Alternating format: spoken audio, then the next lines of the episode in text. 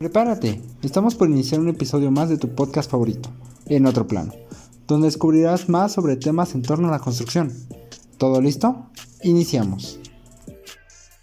Muy buenas tardes, días a toda nuestra querida audiencia. Estamos en un episodio más de En Otro Plano. El día de hoy en la cabina de locución me acompaña nuestro querido locutor Gio. Hola Gio, ¿cómo estás? Bien, bien, gracias. ¿Y tú qué tal, Ángel? Muy bien, la verdad es que bastante emocionado. El tema está interesante y esto justamente va relacionado con toda la parte de, pues, de las ciudades y el cómo se van desarrollando. Y cómo es que también han evolucionado a lo largo de, de todo este tiempo porque digo ya ya eh, vamos a profundizar un poco más más adelante pero justo el tema es de usos más bien edificios de uso mixto. Entonces yo eh, qué te gustaría primero aportar de, de este tema bueno, primero este, quiero mencionar que sí, al menos, por ejemplo, esta tipología ha sido muy creciente y por lo menos nosotros la tenemos muy presente casi todo el tiempo y más mientras más te vas acercando a los, al centro de la ciudad, debido a que es ciudad que surge siempre de, de, que ya hay poco espacio dentro, o sea, para construir y pues cada vez hay más gente dentro de estos, pues obviamente se necesita que en, pocos, en poco espacio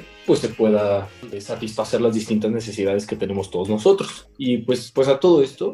creo que sí es muy importante la parte de la tipología de usos mixtos dentro de nuestro contexto, porque ya lo vemos en casi todas partes, en casi todos los edificios de, que sean por lo menos de más de tres niveles, por lo general ya, ya están diseñados con este propósito, que la parte de abajo tenga un distinto, un, un distinto uso, a la parte de arriba ya puede ser que sean oficinas, negocios, habitaciones, de departamentos, estacionamientos y pues distintos tipos, distintos tipos de, de, tipologías. Pues sí, justo como lo mencionas, eh, pues vamos a definir como este tipo de uso mixto como la convivencia de diferentes usos de suelo, que como lo, lo decías es pues el comercial, el de oficinas, el habitacional y es bastante interesante porque al menos a, eh, ahorita a las personas que estamos estudiando por la parte de ingeniería civil en la pues sí nos han explicado muchísimo o nos hacen ya hacer proyectos que sean de uso mixto, que ya no solo sean de un solo uso, ya que pues ya, o sea, actualmente la Ciudad de México lo permite en muchos lugares, en otros no tanto, y eso tiene que ver mucho cómo es que se va distribuyendo el uso de suelo que podemos ir consultando en las páginas del gobierno.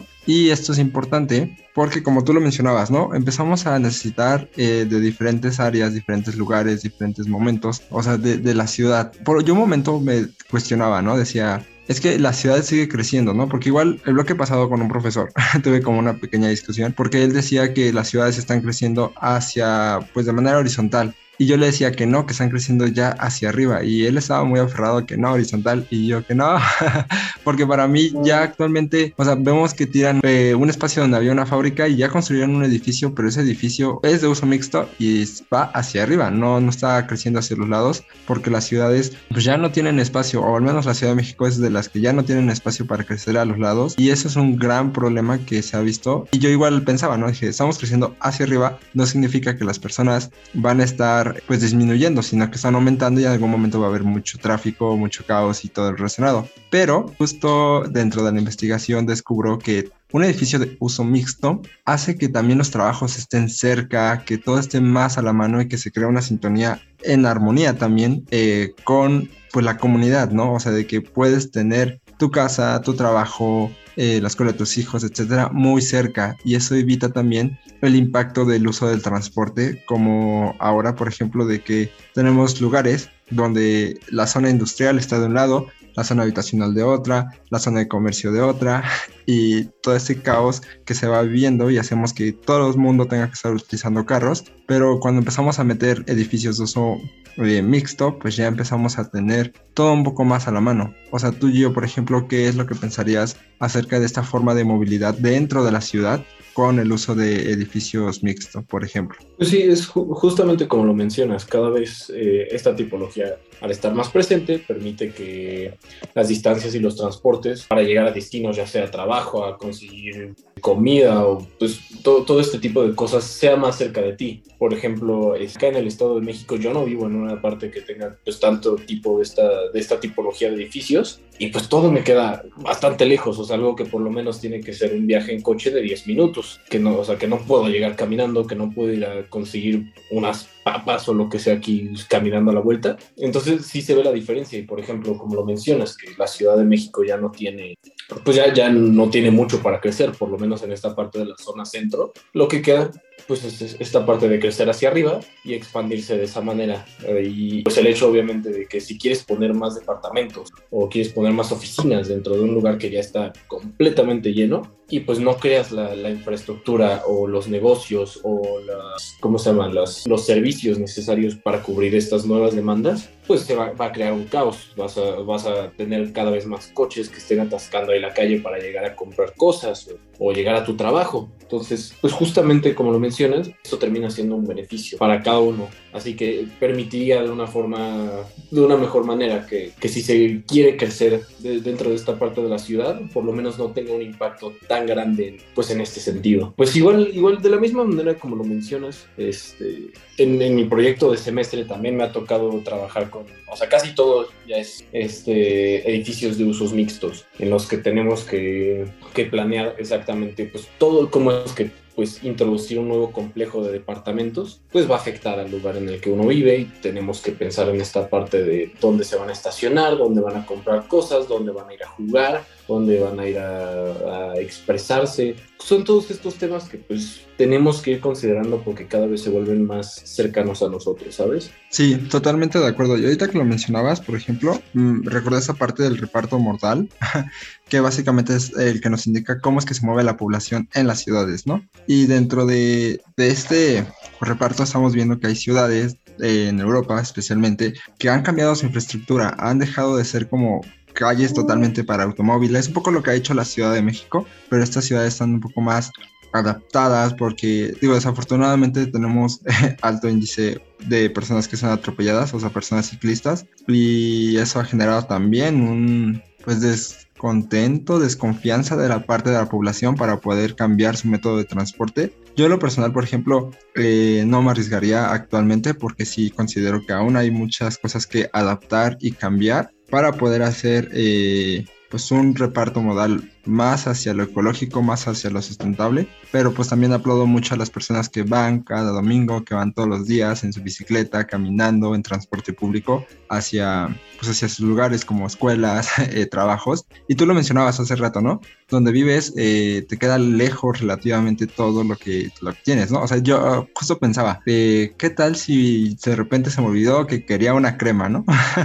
Entonces volver a ir hasta allá, pues ya que implica además de gasto de tiempo, pues de recursos recursos que puede ser la gasolina, eh, bueno, el económico de por sí va a haber, pero, pero todo este tipo de cosas. Y justamente ahorita eh, mencionabas algo que me hizo pensar. Eh, tú desde la parte de arquitecto, cuando tienes un espacio, un edificio, eh, un lugar que, no sé, era una industria y es un edificio que se encuentra en perfectas condiciones, ¿crees que es viable poder readaptarlo para hacer un edificio más de uso mixto que tal vez puede ser comercial, ofi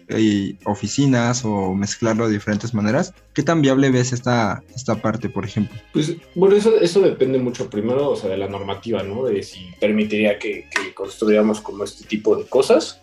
Pero pues en mi opinión, o sea, fuera de, de, de, este tema de si se permite legalmente o no, pues creo que sí se puede adaptar. Una parte de, de pues en, en, esta parte de la industria, los, la, las edificaciones tienen que ser flexibles para poder incluir pues todo el material y todos los, todo el equipamiento que se necesita para pues esta parte de producir, pues no sé, produ eh, bueno, productos o servicios y pues por ende creo que son, o sea, en general deberían de ser estructuras pues muy flexibles para, para adaptarlos a lo que uno necesite. Quizás si, no, yo no lo consideraría así como en la parte de, de, de, de, departamentos o algo de vivienda, pero claramente yo creo que sí se puede poner una parte de, pues ya sea oficinas, negocios, este, amenidades, algo, algo por el estilo, yo sí lo veo completamente viable. Y no sé qué más, a ver, este, deja, dame dos. Sí, claro, eh, pues justo como lo mencionas, la verdad es que, eh, digo, sin contar la normativa, porque también hay que ver de suelo, el, la, el diseño que se hizo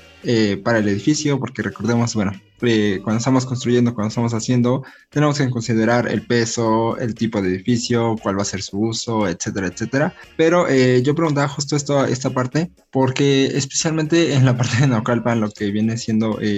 hay muchas zonas industriales que están dejando de ser ya industriales y están pasando a estar deshabitadas, ¿no? Yo lo he visto que puedes eh, este es un gran problema. Tenemos eh, una parte muy ocupada durante el día, que son las zonas, no sé, industriales, que puede estar desde 7 de la mañana hasta 10 de la noche, pero después de ese horario se vacían, totalmente inseguras, eh, donde a veces falla el alumbrado público, donde puede haber muchísimas cosas. Y después tenemos también las partes habitacionales que están lejos de estas zonas, donde pues no podría decir que hay tránsito todo el día, toda la noche, pero sí hay un poco más de movilidad de personas. Y ahora lo que se está tendiendo a hacer es que estas zonas industriales pues están siendo eliminadas y esto genera que se creen nuevos espacios, nuevos espacios para que eh, se puedan hacer los edificios, parques, etcétera. Y justo eh, algo pasó, algo similar pasó en la parte de, Toreo, que no sé si eh, conoces esa parte, Gio, de,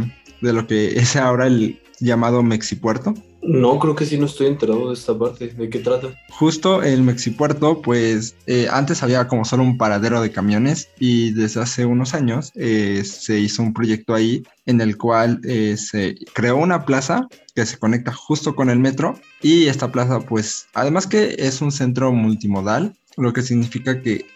se juntan varios métodos de transporte desde los camiones, el metro eh, pues este es un edificio que tiene eh, su parte comercial en la planta de abajo. Pues podemos encontrar pues de todo básicamente. Eh, y aparte más abajo digamos está el metro y luego si te vas hacia arriba, digo, lo cual no se puede porque es una zona residencial, o sea, son habitaciones, bueno, casa habitación. Entonces crearon este nuevo edificio que juntó toda esta parte, o sea, juntando las necesidades de tener un espacio para el transporte público que iba a diferentes lugares, para también tener un espacio de, pues, de vivienda y también juntar con el metro y no hacerlo como totalmente separado, lo cual no sé cómo lo veas tú. Digo, yo, yo me pensaría un poco el ruido, no, no soy tan familiarizado con esa parte arquitectónica, pero por lo menos hasta donde lo veo y si lo veo de esta distribución, pues yo lo veo bastante viable. Digo, sí hay un empalme ahí entre el tráfico, para ser totalmente honesto, que las calles son muy pequeñas, pero ese es un problema que me atrevería a decir que muchas ciudades tienen y la Ciudad de México pues es una de las primeras al menos. Me hace, se me hace muy interesante el hecho de que hayan decidido, o sea, tener tan, por ejemplo, esta tipología de vivienda tan cerca de, pues tal cual de esta parte de conexiones, porque pues obviamente esta parte de la conexión en metro y, y pues los autobuses y eso significa un gran flujo de personas y gran flujo de coches, pues, de vehículos y pues como lo mencionas de ruido. Este, que por lo menos en esa parte quisiera pensar que, que la, la, dificultad más grande sería pues esta parte de la aglomeración de personas, o sea, el, gran flujo que todo el tiempo van a tener, que por ejemplo para una zona habitacional pues debería, o sea, en general debería de ser pues más como los residentes y en todo caso los, los invitados o los, o en el, pues en el caso del comercio, que, que, que abajo también incluya los que vienen a comprar cosas, pero no sé qué tal funcione pues esta parte en la que pues todo el tiempo y, más en las horas pico, pues va a haber mucho, mucho, mucho flujo de personas y de vehículos. Pero de la misma forma, pues creo que sí te, te brinda muchísima comodidad en, la parte de, transporte. Ya pues teniendo tan cerca todo eso, pues la forma de, de transporte pues te va a salir pues más barato, más, más rápido y pues esta parte de las conexiones, pues uno no va a tener tanto problema, ya no vas a tener que tomar tantos camiones o tantos, ajá, para, para poder llegar a tu destino si ya estás en una parte que está totalmente conectada. Entonces yo diría que este proyecto se ve muy, se ve muy interesante. Aparte, pues, pues está bastante, está bastante cerca de todo, ¿sabes? Está, pues está cerca del Estado de México, está cerca de, de que, está más o menos, está cerca de Polanco también, ¿no? Es, es, por, a ver, ¿por dónde es? Ok, ah, ok, ok, ya, ya lo ubiqué. Sí está, creo que sí está muy, la verdad creo que es un proyecto que sí suena muy interesante. Quizás sí podría tener sus complicaciones en esta parte para los residentes del, del, del edificio, pero en general yo creo que es un, un, una muy buena solución para esta parte de, pues tratar de conectar distintos, distintas cosas y, y aprovechar el espacio que uno, que uno mismo tiene. Sí, sí, sí, como lo menciono, la verdad es que, o sea, sí se hace un empalme grande en cuanto las horas pico y todo el caos que debe de generarse allí. No sé cómo las personas que viven allí, o no sé si el edificio tendrá alguna adaptación para poder hacerlo más aislante del ruido. Eh, pero sí permite tener más cerca todo, todo, todo, porque justo, o sea, sí está relativamente cerca de, de lo que viene siendo Polanco, eh, pero pues tienes todo, todo a la mano, o sea, yo lo he visto y puedes moverte, no sé, puedes moverte abajo de la plaza que hay como comercios, o sea, ¿qué tal si se te antojó comer, no sé, algún pollo rostizado y ya se lo bajas y listo, ¿no?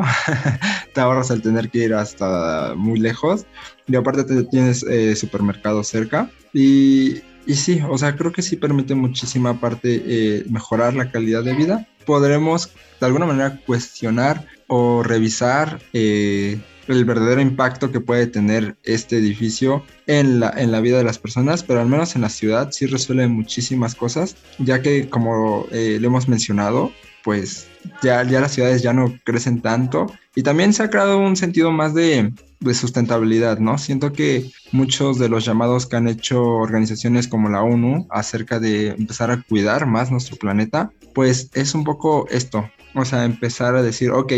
ya no podemos tener un edificio para cada cosa que al final eh, lo vemos en muchos lugares, ¿no? O sea, dice, se rentan oficinas y siempre se están rentando oficinas y son espacios que se construyeron y que no se usan. Entonces, empezar a decir, ok, edificios ya solo de un uso eh, de preferencia, ¿no? Y empezar a meter edificios donde tal vez abajo tienes una cafetería, abajo tienes otras cosas, pues creo que benefician muchísimo más a, a, a, la, a la, población, a las ciudades y les permite pues sentirse eh, pues con un sentido de comunidad donde puedes decir, ah, ok, o sea, voy al trabajo, camino cinco minutos y digo que qué maravilla eh, poder moverte de esa manera, aunque, aunque sí puede aún generar, eh, aunque aún puede generar en la población pues cierta incertidumbre, pero creo que es normal, o sea, eh, lo vemos con los edificios que de gran altura cuando, cuando se empezaron como a construir y a hacer eh, muchos de estos edificios pues la gente no, no quería no o sea las personas decían no no no quiero porque pues pasó por ejemplo con la torre latino que eh, las personas tenían miedo, tenían miedo de, usarla, de vivir, de estar ahí. Y ya después de, los sismos que ha resistido la torre, pues se dieron cuenta que muchas cosas se cayeron y la torre sigue ahí, ¿no? O sea, justamente yo creo que, no sé tú cómo lo veas, pero los edificios de uso mixto han ganado terreno, pero aún les falta muchísimo terreno por ganar dentro de las grandes ciudades. Pues creo que, creo que sí, ya cada, cada vez estamos, en, bueno, entendiendo y aceptando más esta parte de, pues esa tipología y aprovechar los, los, los edificios para, pues como lo mencionas, que, que, se puedan usar en distintos horarios, a pesar de, pues alguno de sus funciones, de sus usos, solamente tengan un horario establecido, como los de trabajo. Y pues, por ejemplo, ahorita en este caso del Mexipuerto, estaba buscando unos datos y tiene, o sea, diariamente tiene, tiene un flujo de, de ¿cuántos dice? Este, 4 mil, 40 mil movimientos, o sea, 400 destinos. O sea, esperando, ¿ok? A ver, no, sí, atiende, atiende diariamente 40 mil 40 movimientos y, pues, y genera muchísimo empleo. Entonces, pues, por ejemplo, en esta parte sí permite, activa muchísimo pues esta, esta parte de la, la vida dentro de, de, esta parte. Y yo, yo creo, o sea, por ejemplo, si a mí me tocara tener que, que, que, que mudarme a, este destino, la verdad sí lo, sí lo consideraría mucho. Sí ocuparía tener un conocimiento y por, por lo menos pues ver qué tal es esa parte de, cómo es la vida ahí durante estas horas pico, toda esta parte, pero, pero pues yo creo que sí es, es, es, muy bueno. Cada vez vemos más, más edificios, por ejemplo, están o sea, los, los edificios de, que se encuentran en reforma, la mayoría ya son de usos mixtos, en los que la, tienen una parte dividida para, para las oficinas y para departamentos y pues cada vez hay más gente, cada vez se encuentra más espacio. Entonces, pues yo sí, yo sí creo que ahorita pues por lo menos una gran parte de México ocupa esto. Obviamente, pues no todos, porque no todo México está desarrollado de la misma manera y muchas ciudades todavía están creciendo de esta parte horizontal, como comentaba. Creo que me habías dicho que era tu profesor. Entonces, bueno, por, por ejemplo, me tocó ahorita estar en Ciudad Juárez, en la que creo que no vi ni un solo edificio que tenga más de cuatro o cinco pisos este, en los que sí cada edificio tiene su, propio, su propia función y una única función. Y pues la ciudad se, se, desarrolla en básicamente una avenida principal y ahí puedes llegar a todos los destinos casi. Y se me hace, se me hace una, pues, un contraste muy grande porque pues como te digo, creo que si no todo México ya está preparado o tiene el presupuesto o tiene la infraestructura para generar edificios de tanto, pues que, requieren tanta, tanta inversión y pues una planación muy, muy bien hecha para poder atacar todos estos, todas estas necesidades que, que genera tener tanto, tanto en un, en un, mismo lugar. Eso, eso es cierto, pero igual, eh, ¿sabes qué siento? Muchas de las ciudades ya, actualmente gracias al trabajo de las personas que son urbanistas,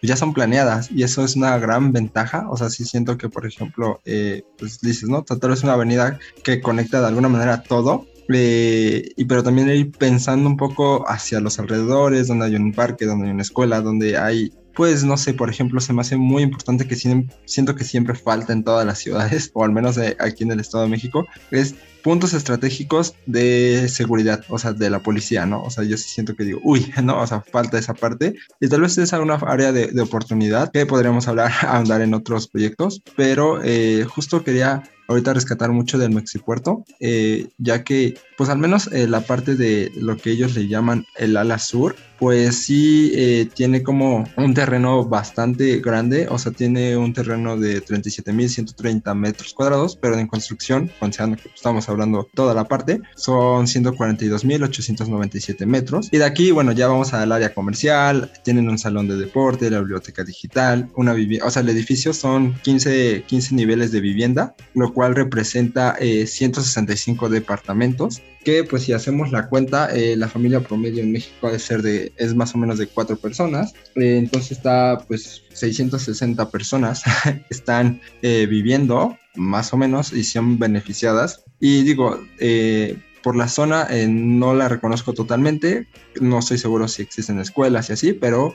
pues ya es algo, es algo que, que beneficia. Y también justo quería pues mencionar que la calidad... Ah, la calidad de vida en esta zona sí considero mejoró, porque creo, bueno, yo sí llegué a conocer el paradero antes de crear esta plaza y era un lugar solo, o sea, aún existe una pequeña parte de este paradero eh, que, tal vez muchas personas sí conocen y justo es, eh, pues no sé cómo explicarlo, está como al lado de la plaza y es como lo que no nadie ve, ¿sabes? O sea, suena raro y feo, pero aún siguen llegando muchos transportes eh, públicos a esa zona. Y, y, si tú llegas y vas por ahí, eh, son un paradero, no sé si puedo describirlo vacío porque en realidad está lleno, pero eh, sí es un paradero que está, no sé, inseguro, oscuro, que sí preocupa un poco más a tener una plaza con seguridad, con cámaras, con tránsito totalmente eh, todo el tiempo o gran parte del día al menos, porque además el metro de Ciudad de México abre a las 5 o 6 de la mañana, no recuerdo muy bien su horario,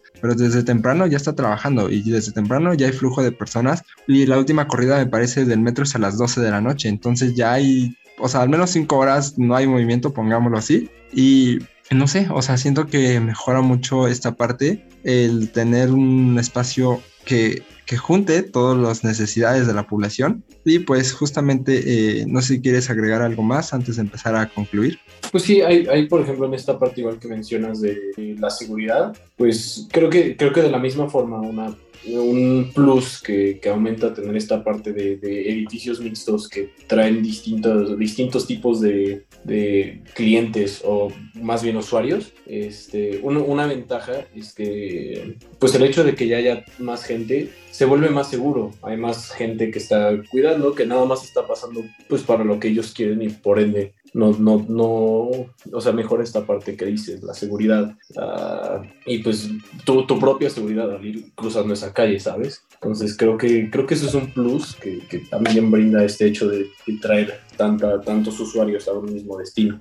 Sí, sí, sí, poder juntar todas las personas es bastante, eh, pues sí, enriquecedor también, o sea, digo, sí debe haber un poco la, la, parte del ruido y toda esa parte, pero eh, pues justo concluyendo esta parte, eh, sabemos que los edificios de uso mixto eh, que tienen bastantes ventajas o beneficios es que pues nos están dando una mayor calidad de vida y dentro de esto pues también está resolviendo problemas de movilidad en las ciudades, lo que eh, significa que ya muchas personas se pueden eh, iniciar a mover